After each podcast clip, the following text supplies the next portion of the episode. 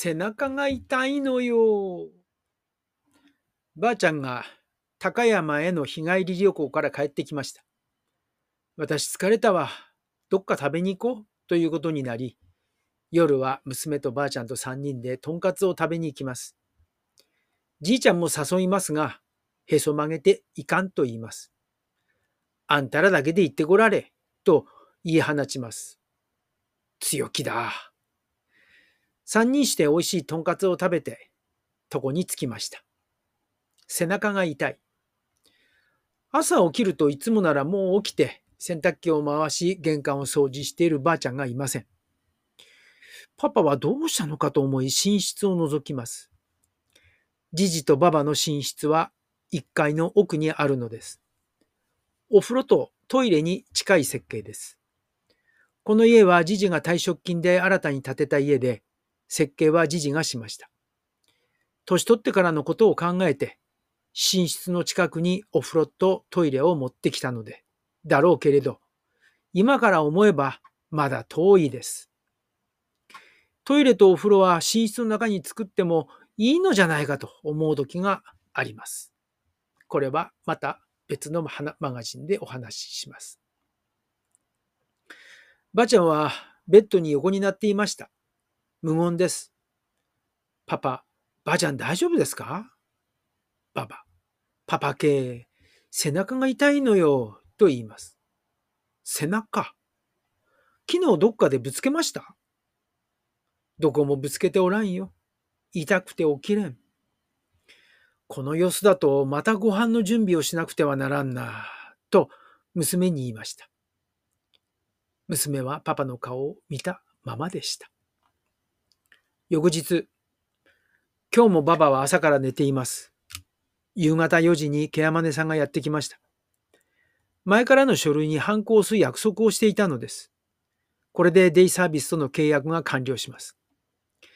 ジジはケアマネさんの前でもばあちゃんに、だからティーインイケチがボケと叫びます。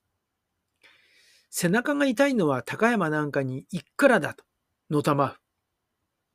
高山高山へ自分を置いていったのをまだ根に思っているのです。なんというしつこさ。しばらくすると娘が学校から帰ってきたので、ババをティーンへ連れて行ってくれと頼むと娘は、今からバイトなんぜ、と渋い顔して返事。ケアマネさんとの話が終わったらパパも行くから、と言うと、娘はババを車に乗せて病院へ向かいました。ケアマネさんとの話が終わるとそのままティーンへ駆けつけます。ちょうど診室が、診察が終わったところでした。ありがとう。もうバイト行っていいぞ。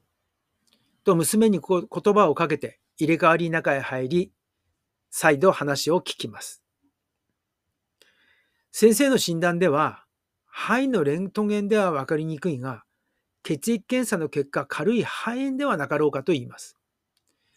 抗生物質をもらい、しばらく様子を見ることになり、金曜日に再受診の予定ということで、家にババを連れて帰りました。しかし、この後、ばあちゃん寝込んでしまいます。起きてこない。首が痛いという。じいちゃんはババの枕元へわざわざ行って、なんで高山へ行ったがよを3分おきに繰り返しています。その度にばあちゃん、ああ、もう嫌だったわ、という。でもしばらくすると忘れるのか、またじいちゃんのお小言を聞いている。ばあばは精神的には何もないんだろうか。じじのこの嫌味というか文句が原因ではなかろうか。と、パパの頭の中はぐるぐる回る。翌日、やはりばあちゃんは起きてこない。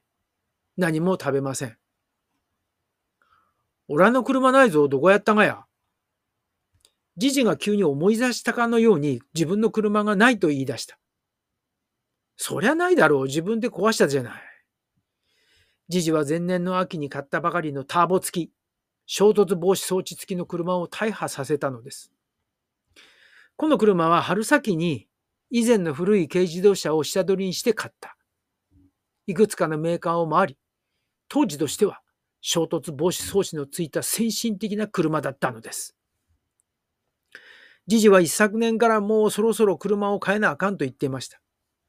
もう乗り換えるのも最後だし新車にしようかというセリフを何十回、いや何百回聞いたかもしれません。じじも娘もババも内心では、もういい加減に乗り換えるならさっさと乗り換えられと思っていました。しばらくすると、メーカーの若い担当者が家に出入りするようになります。そして、今年の春に新車を購入したのです。待ちに待った新車がやってきて、じじが説明を聞いている。何やらじじは何度も若者に聞いている。後で分かったことだが、先に書いたように、この車はターボ付きだと。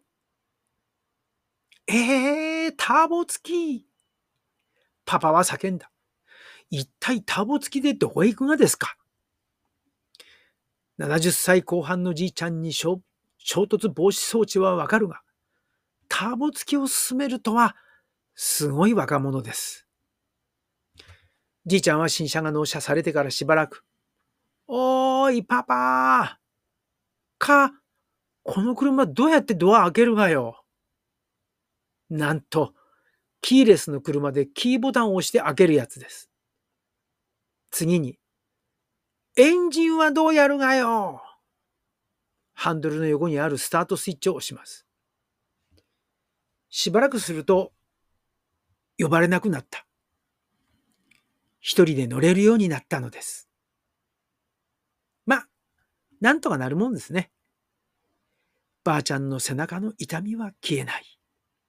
と、今日はここまで。では、また。